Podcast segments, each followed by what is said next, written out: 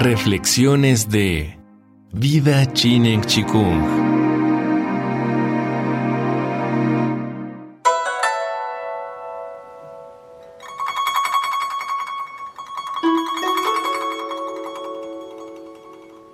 El sabio Confucio es, sin lugar a dudas, una personalidad icónica de la civilización china. Su trascendencia espacio-temporal, particularmente en la región asiática, es evidente. A pesar de pertenecer a un remoto siglo VI a.C., su vigencia es incontestable. No obstante, el tiempo transcurrido, el ámbito de la socialidad, la moralidad y la reflexión sobre las costumbres, en una palabra, el etos histórico chino, se encuentra fuertemente vinculado a las enseñanzas del gran maestro.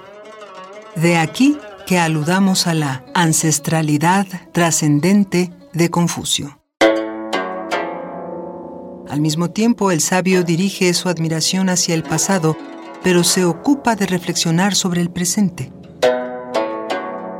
A su pensamiento, al mismo tiempo tan vetusto y tan actual, debería aplicársele la expresión alemana immer noch, siempre todavía ya que se ha preservado a lo largo de la historia de un ayer milenario que se convierte en presencia constante, que lejos de abandonarse, se preserva en forma deliberada.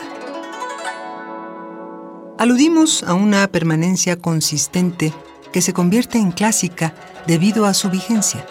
Todo ello porque Confucio explica el mejoramiento del presente mediante la reflexión sobre el pretérito.